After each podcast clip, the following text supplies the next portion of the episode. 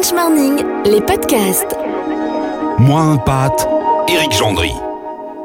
Et aujourd'hui, dans Moins à pâte, nous accueillons quelqu'un d'atypique. Une femme, aujourd'hui revenue en France bien sûr, mais qui, pendant une grande partie de sa carrière, a vécu à l'étranger, dans de multiples pays, de cultures ô combien différentes. En 17 ans, Myriam Lacombe a posé ses valises sur quatre des cinq continents pour suivre son mari diplomate, mais aussi et surtout pour partout où elle est passée, diriger des entreprises. Rencontre avec une citoyenne du monde dont la plus belle victoire est aujourd'hui de ne jamais avoir rien sacrifié, Myriam Lacombe. J'ai choisi l'option de ne pas m'arrêter de travailler, donc en suivant mon mari. Donc, il a été nommé au Danemark et là, je dirigeais Econocom. Ensuite, il a été au Bangladesh, je Veritas. Ensuite, il a été nommé en Géorgie, là, je dirigeais Mittal. Et puis après, j'ai, à l'île Maurice, j'ai rien pu faire parce que c'est trop petit.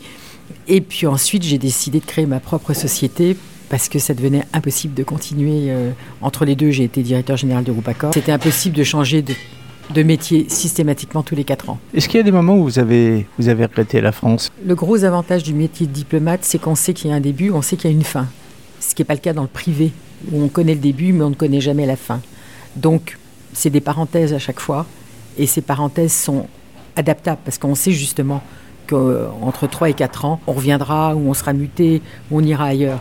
Première étape vers le retour, Myriam crée donc sa société en 2004, une société française donc, mais qui va naître dans la douleur. Quand j'ai créé ma société, je me suis rendu compte quand même de la problématique d'en créer une en France, avec les charges sociales, les papiers, les documents. Bon, c'est vrai que c'était un peu plus compliqué qu'ailleurs. Un exil à géométrie variable, 17 ans donc pour les parents, moins pour les deux filles qui quitteront l'aventure en cours. On dit parfois que les enfants donc de diplomates ou à l'étranger sont des fruits secs.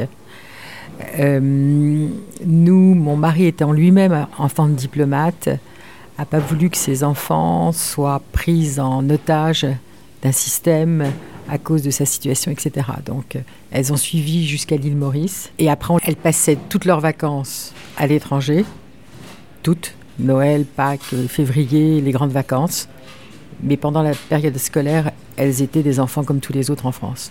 Le retour en France, forte de toutes ces expériences, vous avez forcément des, conseils à donner pour des gens qui demain seront peut-être dans des pays dans lesquels vous avez été ou demain seront peut-être amenés à, faire les périples que vous avez fait. Quels seraient les, conseils que vous auriez à leur donner, Myriam?